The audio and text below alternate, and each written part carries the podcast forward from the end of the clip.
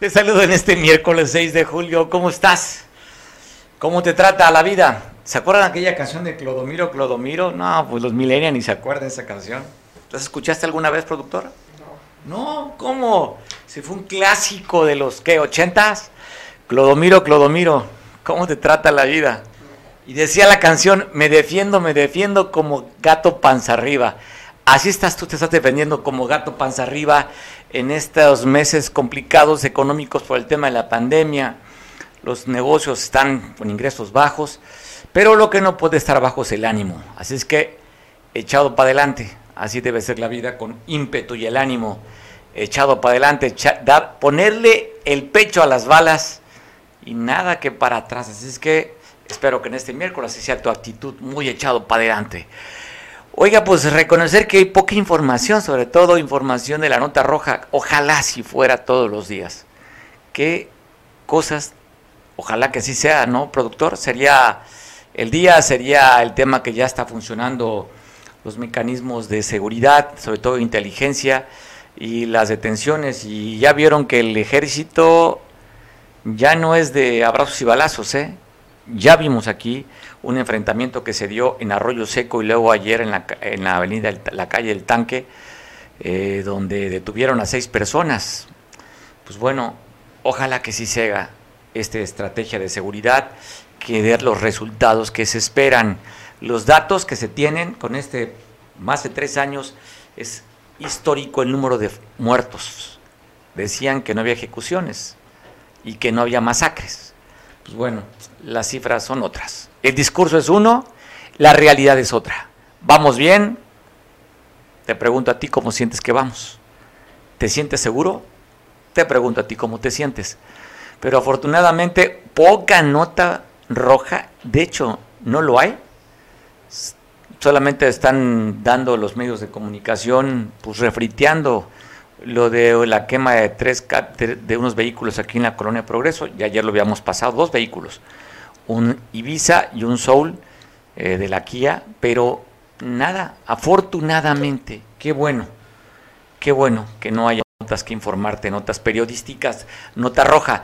Lo que sí, tristemente, un joven perdió la, se quitó la vida, te la voy a poner más adelante, pero mira, quiero entrar con este video porque habría que reconocer a las Fuerzas Armadas de México. Si alguna vez aquí hemos criticado, no alguna vez, muchas veces criticamos el evento de la Ruana. Usted recordará allá en Michoacán cuando se veía en imagen, en video, donde un grupo de pobladores estaban pues golpeando, insultando al ejército y el ejército simplemente resistiendo, porque habían decomisado un arma calibre 50 y una camioneta a un grupo delincuencial de los Viagras allá en Michoacán. Pues tuvieron que regresar la arma esta calibre 50, la unidad, para que los pobladores pudieran dejar en libertad a un grupo de militares que estaban siendo pues, sobajados allá por mujeres, por hombres. Y recordamos aquella imagen al otro día de ese evento, donde en Palacio Nacional el presidente de la República reconocía la actitud valiente de los militares en no haber confrontado a estas personas. Y de ahí, pues bueno, vimos varios eventos en los que el ejército prácticamente corría y no enfrentaba a los delincuentes. Y esto generó pues, muchos comentarios. Inclusive el presidente de la República, él ha dicho que él es pacifista, que no quiere que la violencia se acabe, se apague con violencia, que el fuego no se apague con fuego. Pero cuando vemos la imagen que quiero compartir contigo de lo que sucedió en Altar Sonora, con la detención del Duranguillo, en el que llegaron varios sicarios a primero negociar con 10 millones de pesos que liberaran y cuando el comandante de este pelotón dijo primero la muerte que entregarte al delincuente. Y cuando el sargento también le dijo primero la muerte que entregarte al delincuente, se armaron tiros. Esta pieza que te voy a pasar dura seis minutos. Está narrada por una persona, pero yo te la quiero poner intacta esta, esta pieza, que solamente para reconocer el trabajo del ejército mexicano que ofrendaron su vida para no entregar a un delincuente. Vela, merece la pena. Una detención allá en Altar, Sonora, en la región de Altar y Cobarca. en donde elementos del ejército mexicano detuvieron a una persona apodada el Duranguillo, que forma parte del cártel de Sinaloa y que a su vez trabaja con los Salazar. Es importante porque hay mucha desinformación y a mí más que irme a la parte operativa que, que podría ser muy cuestionable respecto a cómo se llevó la detención, quiero resaltar lo que hizo el personal del ejército mexicano. 12 elementos del ejército mexicano, un oficial con su tropa, fueron y realizaron la detención de este líder criminal. Lo que la gente no sabe posteriormente es que eh, trataron de rescatar a este líder criminal, los miembros de, su grupo, ¿no? perteneciente al cartel de Sinaloa y que trabajan como brazo armado de los Salazar allá en el estado de Sonora. Y lo que es importante y creo que la gente tiene que conocer, ya que hay muchas críticas siempre al trabajo del personal militar, es que llegó un momento en que los tenían rodeados, eran cerca de 18 vehículos, había más de 70 criminales apuntándoles, en donde incluso les hicieron ofrecimientos de carácter económico, donde les decían, te damos 10 millones de pesos, cabrón. Nada más regrésanos y le respetamos su vida. Y escuchar en las grabaciones, en el radio, porque sé la información de forma directa por las personas que participaron ahí. Escuchar al oficial y decirles, váyanse a la chingada, cabrones. Aquí nos morimos todos, pero yo no les entrego a nadie. Y le dijeron, ¿sabes qué? No te juegues la vida, no la arriesgues. Le decían al personal de tropa, si el oficial está loco, no arriesguen ustedes la vida por él. Y por ahí el sargento dijo, aquí nos morimos todos porque somos nosotros elementos del ejército mexicano. Para que la gente lo pueda entender, lo pueda saber. Cuando hay más de 80 criminales apuntándote y que un oficial del ejército mexicano acepte que le están ofreciendo 10 millones de pesos, que le respetan su vida y que única y exclusivamente tiene que dejar ir a la persona que acaban de detener y él les dice con los pantalones que tiene, señores, aquí nos morimos todos. Y es cuando empieza la refriega. Y esa parte de los videos que la gente no conoce, imagínense 80 delincuentes atacando a 12 elementos del ejército mexicano, a un oficial con su tropa, y que a un sargento, que era el, el segundo al mando, lo ves como ofrenda su vida porque el delincuente no se lo lleven cómo empiezan a cerrar todos los caminos alternos para que lleguen, porque se habla de que supuestamente la policía estatal y la policía municipal no apoyaron porque se pusieron a resguardar a civiles. La realidad es, hay dos zonas militares en ese entronque para que la gente lo conozca, la cuarta zona militar que está en el Mocillo Sonora y la 45 zona militar que está en Nogales Sonora. Tuvieron que llegar los elementos militares de las dos zonas militares para realizar el apoyo como estaban cerrados los caminos, se escucha como por radio se baja el personal, oficial y tropas, corriendo porque querían rescatar a sus compañeros. Y entonces vemos los segundos videos. Para mí es un orgullo, y no voy a utilizar nombres porque es poner en riesgo la integridad física de las familias de este sargento, de este cabo, de este oficial, de otros elementos de tropa, pero me llena de orgullo saber que ellos refrendaron el compromiso que tienen al día con día con el pueblo de México. Se critica la estrategia de abrazos no balazos, pero el personal militar lo que hace es única y exclusivamente cumplir las órdenes que se les dan, con honorabilidad se demostró el espíritu de cuerpo que, que, existe entre los mismos elementos, como al escuchar que sus compañeros están siendo agredidos, que ya perdió la vida un sargento, pero que antes de perder la vida, como ese sargento arengó a su mismo personal, escuchar a uno de los soldados cuando me habla por teléfono y llorando, decirme, es que para mí un acto de valor más grande que la que hizo mi sargento no puede ser. Ya vemos al sargento Juan Botas, Juan Botas es el clásico sargento del ejército mexicano, el clásico elemento de tropa que tiene amor por la institución, que tiene el, adiestramiento, que tiene el valor. Creo que eso es lo que la sociedad civil tiene que saber y conocer también, cómo nuestros elementos militares, navales, guardias nacionales, policías estatales, municipales, salen a jugarse la vida todos los días contra estos grupos criminales. Y ni 80 criminales pudieron detener a 12 elementos del ejército, a un oficial y a 11 de tropa para cumplir con su trabajo. Aquellos que dicen que existe un pacto con el cártel de Sinaloa, señores, este era uno de los líderes del cártel de Sinaloa que opera allá en Sonora. el que quieran acusar siempre a los elementos militares, el que ahora quieran decir que supuestamente se sembró el terror, señores, ellos cumplieron cabalmente con su trabajo, con honor, con valor. Mi reconocimiento para todos estos militares, para el sargento que ofrendó su vida, que yo creo que el presidente de la República tendría que reconocer el esfuerzo que realizaron. Yo, entiendo que no puede ser de forma pública porque es poner en riesgo a sus familias, pero él en su calidad de comandante supremo de las Fuerzas Armadas tendría que hacer un reconocimiento y asimismo el general secretario de la Estación Sandoval González, porque este tipo de situaciones que no deberían de suceder, lamentablemente, sí demuestran que los elementos del ejército mexicano están comprometidos. Y para que la gente lo sepa, se escucha por radio, como le están diciendo, te damos 10 millones de pesos, nada más suéltalo. Y el oficial decirles, chinguen a su madre, aquí nos morimos todos. Pues se van a morir, hijos de la chingada, pues nos morimos. Y cómo empieza la balacera y el personal militar repliega 12 elementos militares contra más de 80 criminales. Hasta que después de varios minutos, llega el apoyo por parte de la Secretaría de la Defensa Nacional por esos mismos compañeros que vienen corriendo porque no dejaban pasar a los vehículos y que llegan a apoyar a sus hermanos. Es espíritu de cuerpo, señores. Y ojalá lo pudiéramos entender como sociedad. Mi respeto y reconocimiento siempre para todos los personal militar, para el personal naval, que ofrendan su vida y que dan todo lo que tienen para protegernos a nosotros. Por eso cuando me preguntan por qué los defiendes tanto, ¿por qué? Porque son hombres valientes y fuertes que arriesgan su vida. Merece la pena como un reconocimiento a las Fuerzas Armadas, que si bien es cierto ahora son todólogos, ¿verdad? Construyen, administran, pero su alto sentido de responsabilidad quedó demostrado en esto que pasó en Altar Sonora, que dan su vida por nosotros. Así es que pues tener paciencia muchas veces cuando vemos retenes de control y filtros de seguridad por parte del ejército, nos cuidan, entendamos, a veces no tienen modos, lo sabemos, ellos no son, este, pues no son de relaciones públicas, no les dan curso de relaciones públicas, ellos fueron formados para matar, eso es un militar, ellos no van a detener, ellos van a atacar y, a matar, entonces pues téngale paciencia.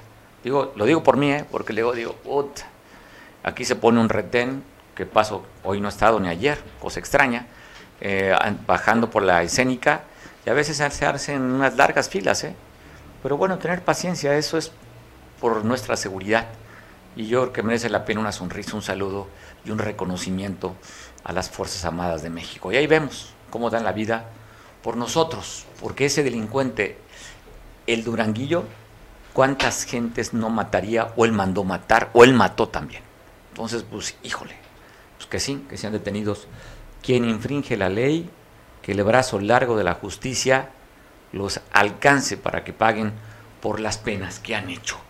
Ve a este joven, qué tristeza, un joven de tan solo 22 años de edad aproximadamente, reportaron al 911 la de Gilberto y Antonio donde en su habitación decidió acabar con su vida y salir por la puerta. Acusados del mismo delito, incluso ellos, están, ellos fueron torturados directamente por Eduardo Gallo. Llegaron peritos y, este, de la un civil con Estado, toda la protección de seguridad pública. Ellos tienen 20 años de ley, En el caso de Antonio, él tiene tres condenas de 40, de 40 años y. Entonces es ahí donde ellos que las 11.45 del día decidió el, este, la pues, vida, pues, a conocer la Fiscalía General del Estado, que fue sentenciado este hombre por feminicidio Miguel, que realmente ellos fueron torturados de una manera está acusado de haber asesinado se, les va a aplicar la prueba de En el, en el caso de Jerónimo, él fue condenado por otro delito. Ya fue también un dirigente sobreviviente de, la masacre de Agua Blanca. Él, él fue condenado a, otros, a otro, y el día de ayer, otro, en el recorrido que hizo la este, gobernadora a la Costa Grande, que se reunió con los alcaldes de la costa, ahí aprovecharon y le preguntaron sobre el tema de la UPOECA. La gobernadora dijo Sí, vamos a corregir el tema, vamos a credencializar, vamos a revisar las armas de la UPOEC y vamos a delimitar su zona. Es decir, vamos a meter al orden a la UPOEC. Esto dijo allá en el municipio de Atoyac de Álvarez. Jorge, Jorge Reinada, ¿de qué trató? ¿Por qué bloquearon y cuánto tiempo estuvo bloqueada esta importante vía de acceso a esta carretera allá en la Costa Grande? de Álvarez, la tierra del café, eh, a todo el doctor Mario, este, comunicador. Eh, efectivamente, hoy por la mañana que han sido víctimas, pues, este, debido a los años 60 y 70 de la población El Quemado, pobladores de esta señalada comunidad que está situada en la parte baja de la sierra, eh, se apostaron sobre la cinta asfáltica de la carretera federal Acapulco-Cihuatanejo, en el punto conocido como Cuatro Milpas. Ahí cerraron en su totalidad el acceso de esta importante vía de comunicación. Eh, en exigencia al gobierno federal para la reparación del daño integral sobre estas desapariciones que en su momento fueron pues en los años 60 y 70 y los pobladores exigieron pues al gobierno federal esta reparación integral y se dirigieron a lo que es la Comisión Ejecutiva de Atención a Víctimas, lo que es SEAC, que este estaban pues eh, exigiendo para que cumplieran con estas eh, responsabilidades eh, sobre estos daños de íntegros sobre estas familias de que tuvieron desapariciones forzadas en estos años ya señalados. Bueno, vi que el delegado de gobernación estatal, eh, ahí está, ¿verdad? Fue a platicar con ellos.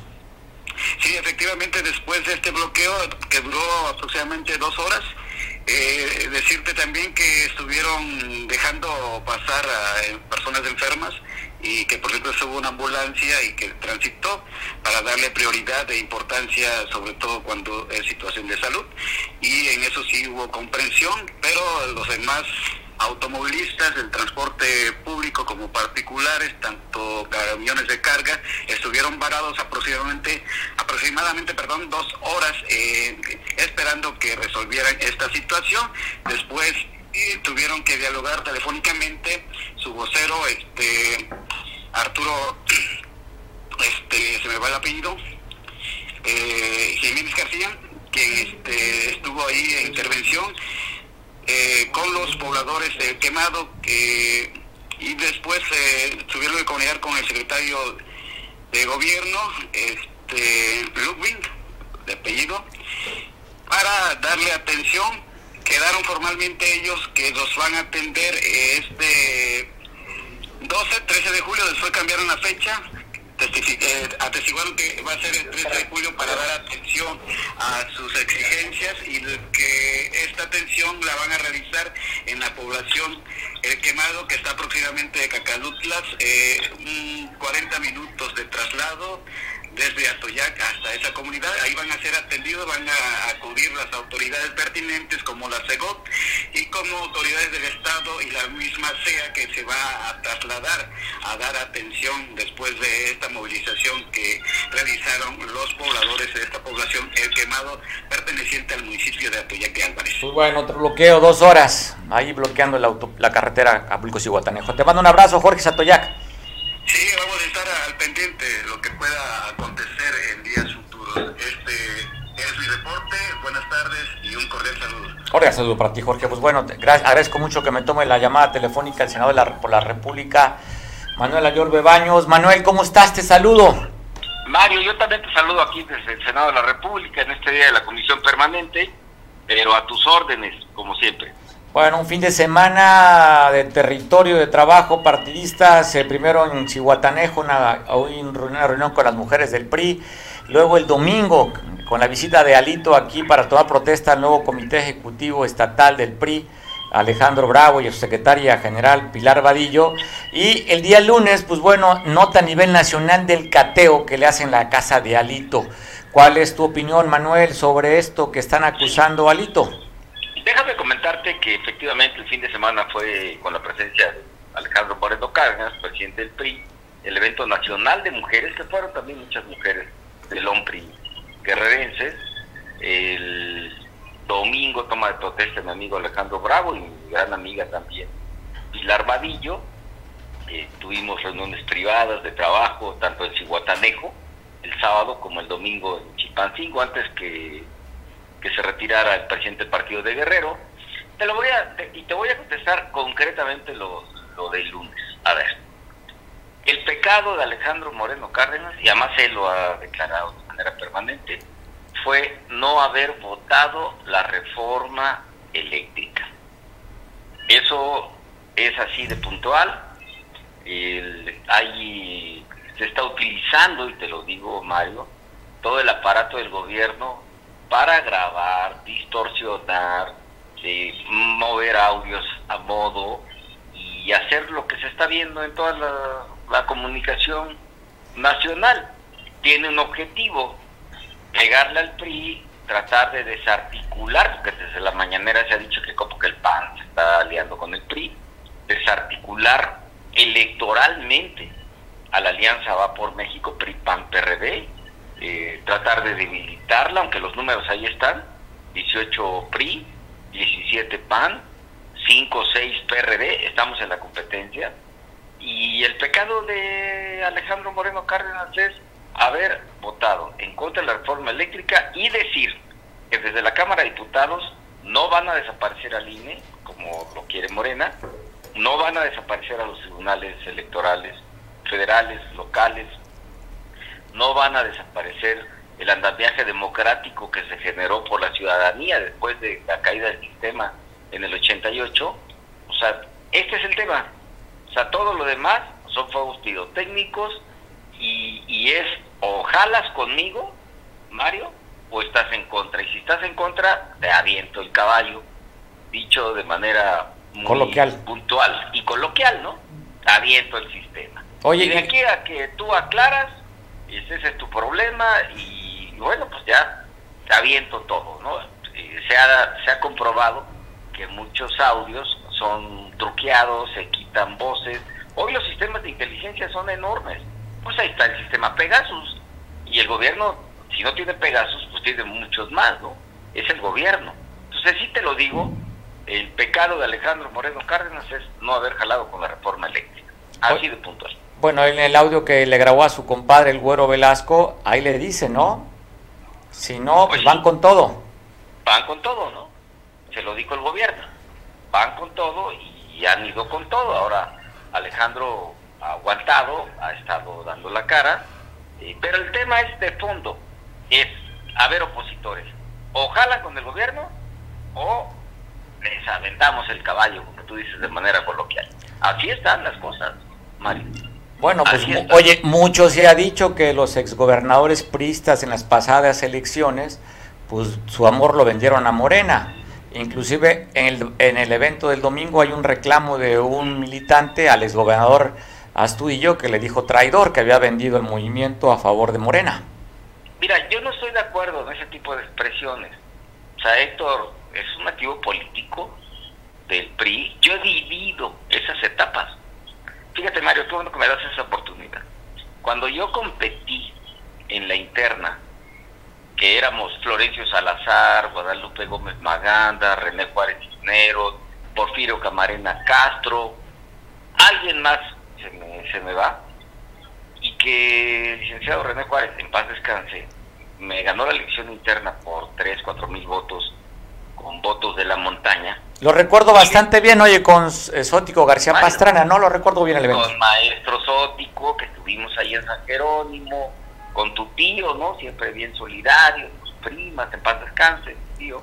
Este, tú me entrevistaste varias veces, tenías ahí la cablera en, en Atoyac, a ver, yo he vivido esas etapas. Cuando René fue el candidato, yo fui el presidente, era el presidente municipal de Acapulco, y bueno, desde mi trinchera, cuidando las formas, cuidando la ley, en mis tiempos libres le echamos todas las ganas para que René fuera. No obstante, algunos seguidores, ¿qué es lo que decían? Manuel, a pesar de Añorbe, ganamos, ¿sí me explico? Sí fue una caballada, me echaron el caballo encima. O sea, a ver, decían a pesar de Manuel, que no ayudó. No te doy nombres porque son conocidos y ahora son muy amigos míos. Mucho. Y uno de ellos es muy amigo tuyo, por cierto. Muy amigo. Muy amigo mío, que lo quiero mucho. Porque pues la política es para reconstruirse. Sé, sé de quién te refieres y creo que ahí tomamos café con él. Rumiando, ¿no? No para andar rumiando este, y yo me he reconstruido en toda mi vida. Afortunadamente, al haber participado, porque decían, ¿por qué participó? Bueno, para mí fue una oportunidad de participar con los grandes de esa época y después ser diputado local, diputado federal. Y bueno, una carrera política, que el partido, mi partido me ha dado esas oportunidades. Y, y, es para reconstruirse, o sea, y posteriormente, con, cuando yo este, participo como gobernador, pues sale lo, vuelve a salir esto, estas expresiones, eh, en fin, no estoy de acuerdo con lo que pasó eh, con Héctor, eh, él, insisto, es un activo político, podrá haber diferencias, Mario, siempre de puntos de vista distintos, pero no es para andarnos ofendiendo. A ver, Héctor cuidó la ley en sus ratos y sus espacios libres que le permitía la ley, apoyó, en fin, nadie, nadie puede estarlo acusando de un resultado que venía complicado y que además se redujo de 32 puntos a 4. Oye, pero si hubo la sospecha y la duda, sobre todo porque el presidente de la República, a todos los que consideró que se portaron bien en la elección, les ofreció cargos para irse al de embajadores o cónsules, y uno de ellos fue el exgobernador. Pero a ver, el gobernador tiene el exgobernador tiene dignidad. O sea, qué bueno que no se concretó el ofrecimiento, hubiera sido muy complicado, lo digo al aire, ¿eh? y con toda la responsabilidad, hubiera sido muy complicado para mi amigo Héctor Astudillo haber aceptado una embajada. Es más, recuerda que Héctor en Tlapa encaró a la circunstancia que en ese momento estaba presentando donde lo estaban ofendiendo y, y el presidente tuvo que hacer una aclaración pública el lunes siguiente, porque esa gira fue en fin de semana. O sea, eh, vamos, amablemente sí lo invitó, entiendo, y pues amablemente también el gobernador Astudillo lo desechó, el, ofrecimiento, y no pasó absolutamente nada, ¿no? Él cumplió su ciclo, hoy está la gobernadora que hay que seguirla apoyando, porque yo sigo insistiendo que no hay recursos suficientes para hacerle frente a los grandes problemas de Guerrero y menos estamos viendo un apoyo de la federación, aparte de programas sociales para obras de infraestructura. No hay. Inauguraron, permíteme ser crítico constructivo, inauguraron el, perdón, el libramiento hacia Costa Grande, pero eso fue hecho por Enrique Peña Nieto ¿eh? y Gerardo Ruiz Esparza. O sea, no es una obra de este gobierno. Qué bueno que, que lo inauguró el presidente López Obrador. Bienvenido. Pero no es una obra de, del gobierno federal.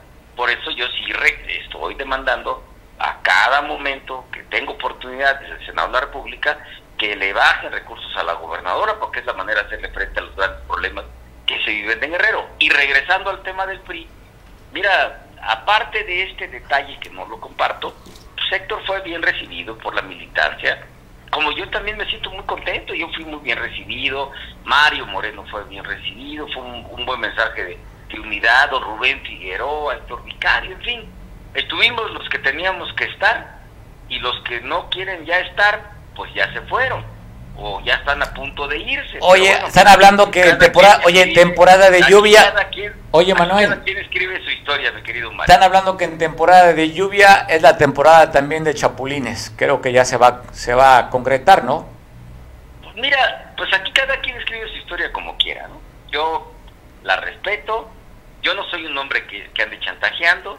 Si te fijas en mi vida política, yo nunca he chantajeado, nunca. Construyo mi presente y mi futuro político. Es más, no me gusta ni andarlo cantando, porque pues eso, eso te genera, te genera ambientes en torno a lo que tú dices en los medios de comunicación. ¿Y lo dices por uno que estaba hace unos días dudoso si seguía uno en el PRI y que anduvo en el evento? No, lo digo en general, porque pues esto es una vida política permanente que tiene uno y hablo en lo particular en el ejemplo.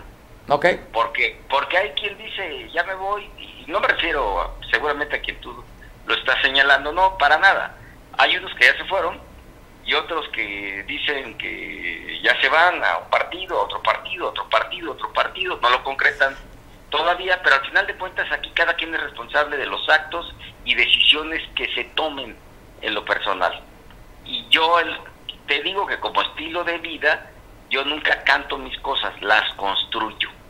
Cuando fui candidato a senador, el partido me dio esa gran oportunidad, yo nunca anduve en los medios, este, y cuando fui candidato a alcalde, eh, antes de, empecé a hacer trabajo político cuando fui candidato a alcalde, ya después con los tiempos políticos te acercas a las decisiones.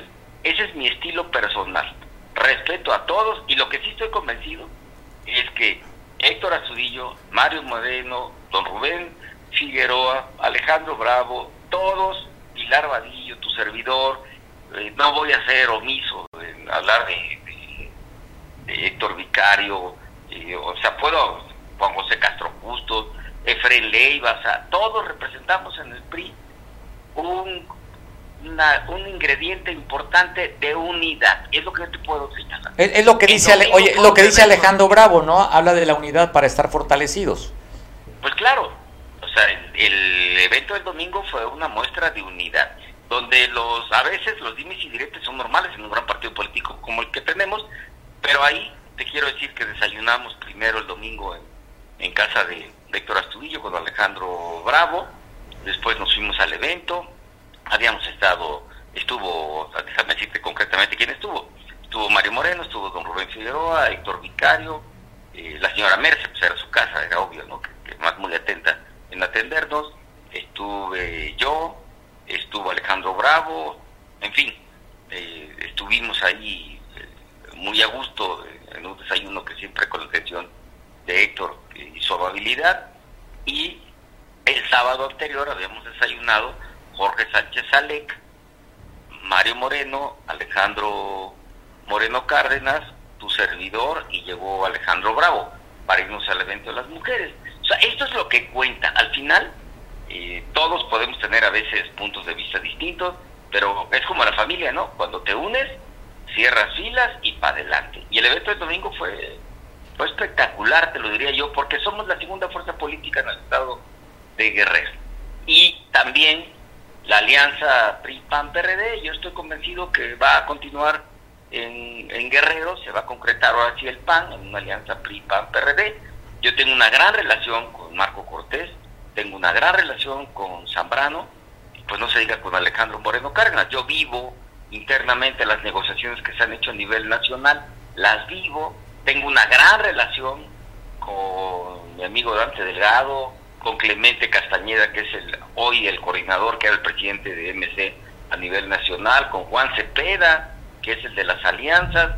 Creo que hasta ahorita ellos no están decidiendo ir con PRIPAN PRD, pero mi relación de amistad y afectos las tengo, como las tengo con Adán Augusto, el secretario de Gobernación, a quien le, deseo una pronta recuperación por el tema del COVID la tengo con Martí Batres, que es el secretario de gobierno de Sheinman, hemos sido dos veces diputados federales y fuimos senadores hasta que pidió licencia. Tengo una, comí con él, o sea, soy amigo de Ricardo Monreal, yo sí conozco la pluralidad, el respeto y obviamente los acuerdos. Por eso, Mario, yo te he dicho que cuando yo voté a favor de la Guardia Nacional, que el presidente nos decía que no queríamos darle la Guardia Nacional, lo hice convencido así como convencido estoy que la reforma eléctrica no debería haber pasado, como sucedió, y la reforma electoral podemos analizarla, pero no en el extremo de, quitemos todo para, para regresar a los años 70 y generar un, casi un colegio electoral a modo del gobierno federal en turno. En esto se va a escribir muchas, mucha tinta, Mario, porque a partir del primero de septiembre empezaremos con ese debate. Y un último tema, llegará seguramente en agosto la iniciativa para la Guardia Nacional se traslade a la Defensa Nacional. A ver, ese es un tema que yo lo estoy analizando. No he definido mi voto, Mario. O sea, yo lo que quiero es que la seguridad pública se sienta en la población y no solo la intención de una seguridad pública que hasta esta hasta este momento deja mucho que desear. Eh, la Guardia Nacional está en un proceso de maduración y si pasársela al ejército, que se me hace también darle otra, otra atribución al ejército, eh, va a bajar los índices de inseguridad, pues yo lo voy a analizar. No te digo mi sentido del voto, pero tampoco estoy casado en, en profundizar. Yo soy miembro de la Comisión de la Defensa Nacional, quiero muchísimo, estimo muchísimo al, señor secretario de Defensa Nacional, a nuestro paisano, el subsecretario Radilla. y a ver, yo, yo te digo, Mario, que voy a analizar mi voto con responsabilidad. No hablo a nombre de mi bancada, ¿eh? porque sería una irresponsabilidad. Pero yo lo estoy analizando, ya veremos en qué términos viene y obviamente eh, voy a dar debate en este sentido. y entre los otros temas que ya te mencioné. Así de puntual. Oye, Manuel, ¿regresará Alejandro Moreno a México o se quedará en el extranjero como el caso de Ricardo Anaya? Está, está el, el rumor, ¿verdad? Pero hoy lo entrevistó Ciro Gómez Leiva. Fue una muy buena entrevista de Alejandro. Va a regresar, entiendo yo que debe regresar el, el fin de semana. No pasa de sábado o domingo. Va a estar en Suiza, estará, según lo que yo he leído, estará en España, en la Internacional Socialista, no regresa, porque pues, él es un luchador profesional en términos de pelea, ¿no? Pues si lo están persiguiendo, pues ya lo dijo, solo muerto, no regresaría, ¿no? Y yo sí te digo que el gran pecado de Alejandro Moreno, dígase lo que se diga, es haber votado en contra de la reforma electoral. Ese es su pecado. Por eso es que lo traen, lo traen como lo traen, y obviamente yo estoy convencido que él sabía cuáles eran los, los eh, saldos que, iba a ocasionar esta decisión. Pero pues él, a ver, por un lado todos los críticos decían que era Andlito el que iba a entregar la reforma eléctrica. Cuando le echó pantalones y votó en contra de la reforma eléctrica, todos esos críticos tampoco salieron a dar la cara. Así es la política, mi estimadísimo Mario. Pues así, es la política. Así es la política. Manuel, pues te mando un abrazo fuerte hasta allá, hasta, hasta, estás en Ciudad de México, ¿verdad? Estoy aquí en el Senado de la República, claro que sí, Mario. Gracias por la oportunidad de platicar contigo, que estés muy bien, Manuel. Hasta luego, gracias. Hasta luego, pues ahí está escuchando la entrevista, la posición del senador Manuel Ayer Baños respecto a esto, que hablan que es una persecución política contra Alejandro Moreno, mejor conocido como Alito. Oiga, el Ayuntamiento Municipal de Acapulco convocó a una reunión a líderes empresariales, sociedad civil organizada, y a funcionarios para presentar este proyecto de parque incluyente aquí en lo que era el Golfito. Usted recordará esta ventana ecológica que recuperó con fuerza y con una respuesta por parte de las organizaciones representadas de turisteros y eh, estos que rentan las lanchas en contra de la que fuera en aquel entonces presidenta municipal, eh, la, la ministra Adela Román. ¿Se acuerda? Bueno, manifestaciones, bloqueos de la costera, en fin, pues este espacio que se recuperó para el bien de la sociedad, están presentando este proyecto de parque ecológico. En este evento largo que citaron a las 11 de la mañana y hasta hace 40 minutos, media hora todavía seguía, porque había posicionamiento por parte de algunos representantes de la sociedad civil, como esta señora que te voy a pasar este video. ¿Lo tenemos listo? Para que esta activista, este, pues, escuchemos lo que dice Dulce Robles Saavedra, en el que habla, dice, bueno, pues como invitaron aquí en este evento, ahora sí limpiaron las playas. O sea, hay inconformidad. Y sobre todo un tema me parece interesante, quien convoca es el ayuntamiento a través de la Secretaría del Bienestar Municipal, esta poderosísima Secretaría del Bienestar. Poderosa, muy poderosa. ¿Qué dice esta activista respecto a este evento? Te paso el video. Y lo voy a decir tiene razón mi amigo Francisco. Las playas incluyentes deben de ser donde están las mareas tranquilas. Y una de esas es Manzanillo, puede ser Caletilla también. ¿Sí? Copanocha todavía está un poquito fuerte. Pero ponerlo aquí, independientemente hay un banco de piedra, la gente no se puede meter ahí. ¿sí?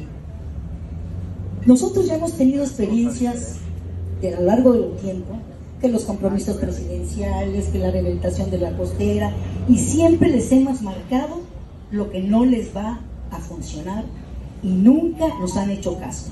Y eso que manda el pueblo, porque el pueblo paga. Y por eso vamos a exigir en este momento. Referente a los juegos que ustedes quieren poner, que sería un error tremendo, yo me acuerdo cuando hicieron el Parque de la Reina, fíjense pusieron unos juegos ahí de metal. Estaba así de lleno, oiga, todos los días se veía la gente ahí duro, haciendo ejercicio. Y dijeron en ese entonces, sí, porque yo soy orunda de Acapulco, yo nací en el centro de Acapulco, ¿sí? y se decía en ese entonces que les iban a dar mantenimiento, cosa que nunca llegó, ni llegará. ¿sí? Entonces, aquí la situación, ustedes quieren cometer el mismo error Ustedes van a poner una serie de juegos como ciudadano. Y lo voy a decir. Tiene.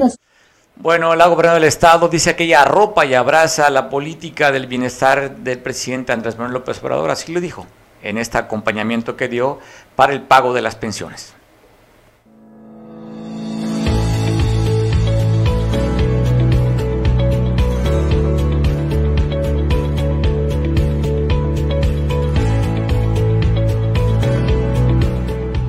Operativos de pago de pensiones y apoyos los que nos comprometen a seguir trabajando, haciendo un uso eficiente de los recursos para asegurar la justicia distributiva, sin intermediarios y con total transparencia, para que, como lo instruyó nuestro presidente, el dinero de la gente llegue a la gente. Estoy agradecida porque el apoyo que me han dado pues me ha servido de mucho. Muchas gracias por el apoyo que le brinda a las personas adultas que ya se lo merecían desde hace mucho tiempo. La gobernadora sigue muy bien los pasos del presidente, de distribuir los recursos con equidad, pero sobre todo con justicia, para ponerlos donde más se necesitan. Para quienes hoy son beneficiarios de este programa de bienestar, que es un derecho consagrado ya en nuestra Constitución y que fue resultado de luchas de años y años por alcanzar este objetivo.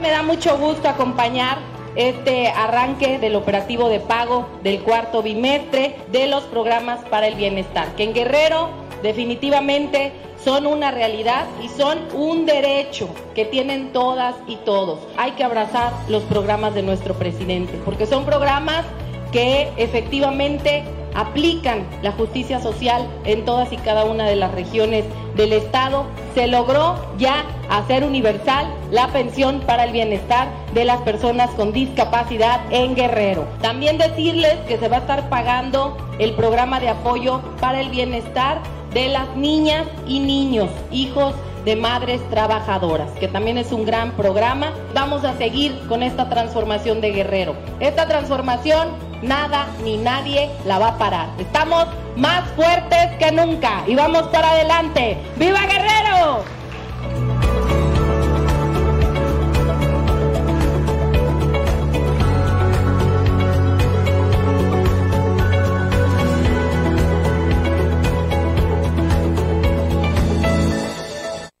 La imagen de la gobernadora en la que se reunió con los alcaldes de la Costa Grande. No identifiqué o no vi al presidente municipal de la Unión. Fue el de Coahuayutla, fue el de Cihuatanejo, fue el de Petatlán, fue el de Tecpan, Atoyac, Coyuca. San Jerónimo no vi tampoco. No estaba, ¿verdad? Glafira Meraza no la vi. No la vi. Y Auxiel Pacheco de Coyuca de Benítez, pues bueno, Fíjese que no había notado esa ausencia, porque además no está. Vemos la imagen, ahí está el, el presidente Jorge Ale de a un costado, a, su, a su siniestra de la gobernadora está el alcalde de Coyuca, a la diestra de la gobernadora está la alcaldesa de Atoyac, y está Tocumbo, está el, presidente de Cihuatanejo, el presidente de Tecpan y el de Coahuayutla, pero no veo ni a la de San Jerónimo, la de Benito Juárez, y tampoco veo al de la Unión. Pues bueno, en esta reunión que parece, este video está, esta imagen está muy bien, ¿no? Gráficamente se padrísimo cómo se ve el río de Coyuca y hacia atrás se ve parte de la sierra de todavía del municipio de Coyuca de Benítez hacia Toyac. Entonces, esta imagen pues representa la belleza, la, las palmeras, el río, en fin, ¿se acuerda usted aquella canción de José Agustín Ramírez de Por los caminos de Costa Grande? ¿No? Y luego, ¿qué te también compuso Por los caminos del sur? También le compuso a Toyac en esta canción que es una poesía, ¿no?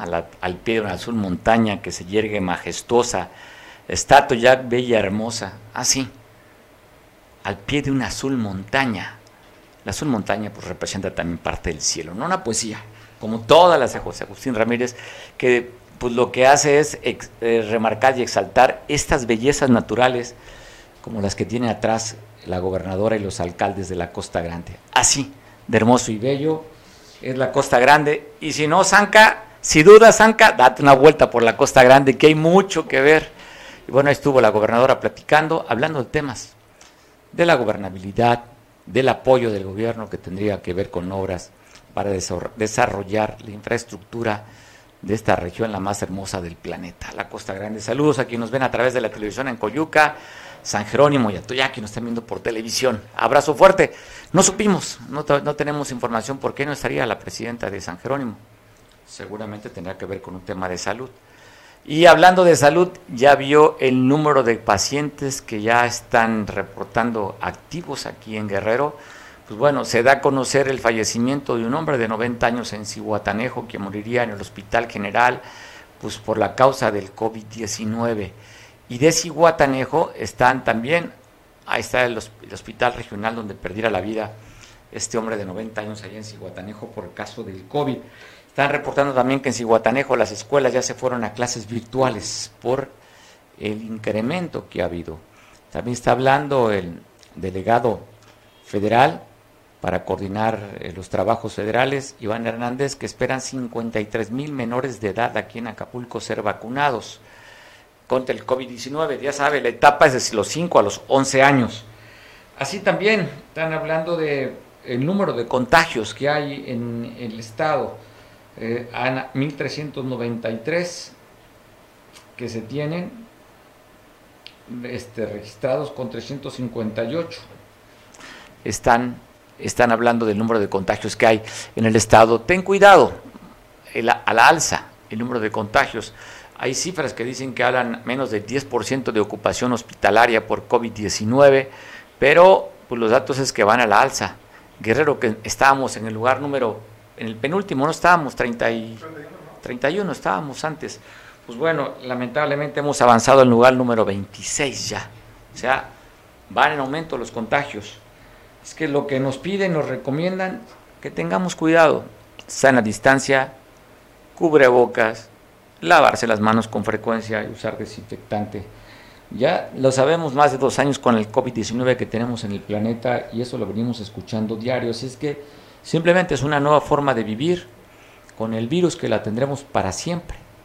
Ya sabes, estamos en la quinta oleada y el número de contagios va a la alza. Te quiero pasar una entrevista. ¿Qué hacemos? La pasamos en dos partes, ¿no? Sí, pues yo creo que sí, en dos partes.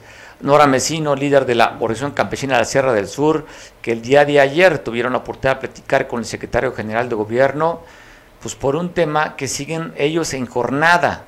No ha terminado la jornada de los 27 años después de lo que ellos, ellos le llaman la masacre de Aguas Blancas. Estuvieron con Ludwig Reynoso para exponerle y pedirle la coadyuvancia por cuatro de sus amigos, compañeros de la OX, quienes se encuentran recluidos. ¿Qué nos dijo una entrevista de hace una hora y media aproximadamente que nos consideró Nora Mesino? Te paso a la primera parte de esta entrevista vía telefónica.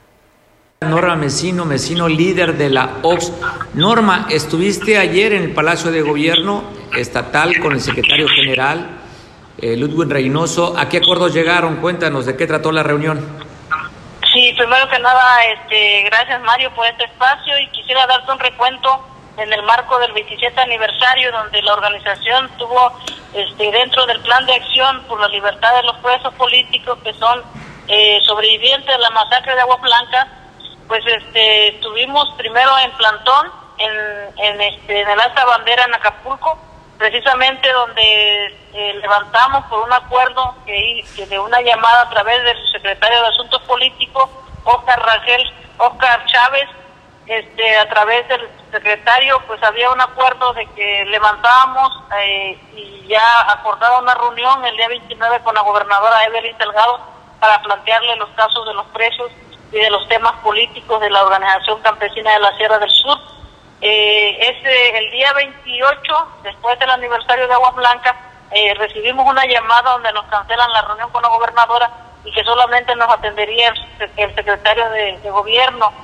Eh, y nosotros acordamos eh, que pues era un agravio, una falta de respeto también a un acuerdo y hacia la organización campesina de la Sierra del Sur, porque nosotros pues levantamos un, un acuerdo, levantamos el plantón por un acuerdo para poder que, que, nuestras, que nuestras peticiones y nuestras demandas se pusieran en la mesa ante el gobierno del Estado. Ante eso, como organización, eh, acordamos manifestarnos junto con la Asamblea Popular de los Pueblos de Guerreros, que encabeza el profesor Nicolás Chávez, y donde están varias aglutinadas, varias organizaciones sociales y sindicatos, como el sindicato de, bomberos eh, eh, y otras organizaciones de la montaña, de Tierra Caliente, de, de varias regiones de Acapulco, así como comisarios de la Sierra.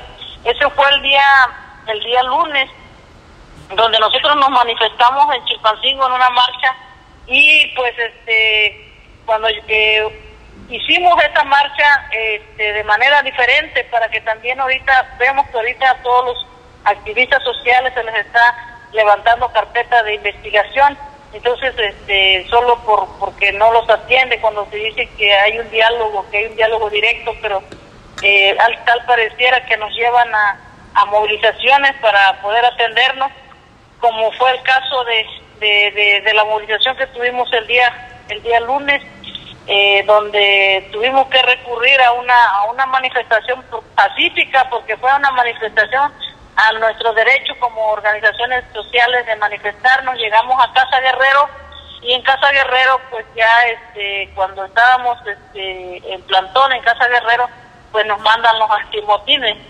pues, cuestión que nosotros calificamos como pues este como temerosa, ¿no? Eh, eh, eh, el querernos, este, el querernos, este, a nosotros, este. Bueno, es la primera parte de entrevista, mañana te la pongo. La otra parte dura casi 11 minutos. Ahorita pasamos cerca de 4, ¿verdad? Bueno, mañana, mañana pasaremos. Si a usted le gusta el béisbol o lo entiende, yo aquí juego béisbol todos los días. Tengo que ver a mi coach de picheo a tercera para ver cómo voy a batear. Entonces estoy volteando cada vez con mi coach de tercera para que me dé la jugada ya. Me manda aquí la jugada.